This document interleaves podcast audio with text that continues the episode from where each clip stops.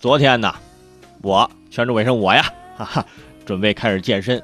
哎，没错，我要做一个健康的人，我要瘦下去啊！去运动之前呢，我也做了非常充分的这个心理建设，看了很多励志的故事啊，激励自个儿哈，看了很多这这方面的新闻，给自己加油打气。嗯，比如说，我又看了这么几个新闻啊：九零后少女每日暴走两万步，住进医院啊；大学生打篮球体力不支，倒地昏厥啊。某男子坚持长期夜跑，日后靠拄拐为生。看完这些感人的事例之后，啊，那我就回家睡觉了。我就 啊，不要给社会添麻烦，是吧？不要占用这么多社会资源。哎，不练了，不练了。看着自己在变胖的路上渐行渐远，有的时候我就在思考着为什么？归根结底，我觉得呀，就是因为没有人监督。我一个人懒散惯了。如果有个人监督你，啊，就如果有个人监督，就是，就是有个女朋友监督你啊，是，就是情况会好很多。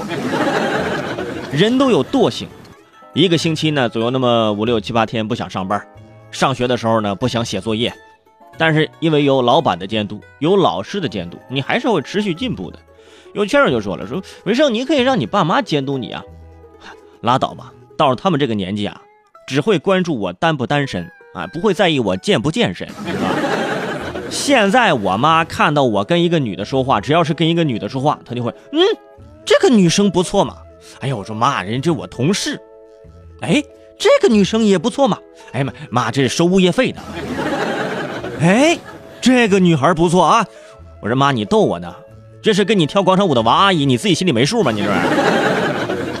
哎，儿子，儿子，这姑娘不错啊，这真不错，这年轻。我我说妈，下次你你能不能把眼镜戴出来？这是个男的嘛？这是这男的。所以，如果父母天天在身边盯着，你也没办法。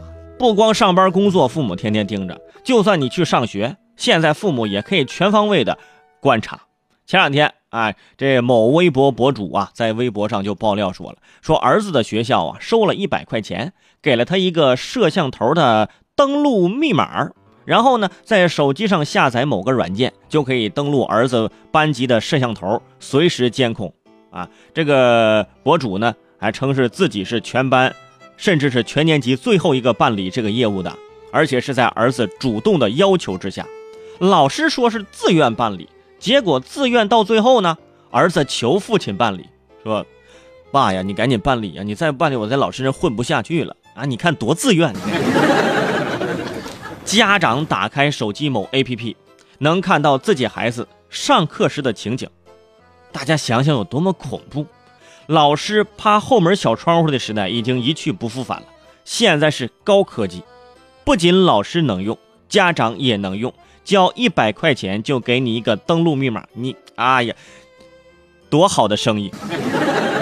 学校没少赚呐！我要是家长，有这个活动，我肯定积极第一个举手。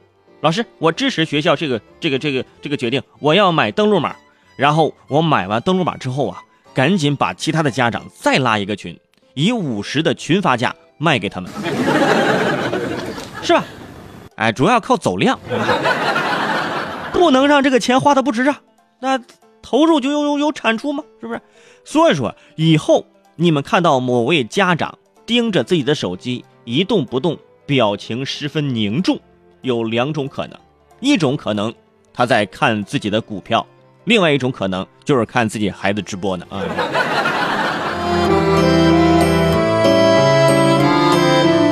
长期在镜头下长大的孩子，以后呢有可能会成为非常出色的演员，对不对？你们以为有了摄像头就能网住孩子的心了吗？啊，就像这手里攥沙子，你越想攥着。这沙子漏得越快啊！兵来将挡，水来土掩。你上学的时候，老师有什么方法对你？你有什么方法应对？你你心里没点数吗？是不是？啊！现在大家想想啊，现在写作业必须要家长检查签字儿，哎，孩子上课必须要家长监督，就差让让家长去讲台上课了，你知道吗？就差上课了啊！家长每天除了自己上班辛苦挣钱养家。还要兼职看孩子在学校的一举一动。你说家长不累吗？家长也累呀！你还一个登录号一百块钱，还必须得绑定某个运营商的电话卡，还必须下载某个 APP。学校这一项啊，可以说是吃三方啊。请问，有了这个摄像头直播，学校教育就可以高枕无忧了吗？啊，就可以啊放任自由了吗？孩子的青春是在摄像头下面度过的，啊，那以后那唱歌的是十七岁那年的一句，我们在摄像头下面演戏，是吧？都是演员吗？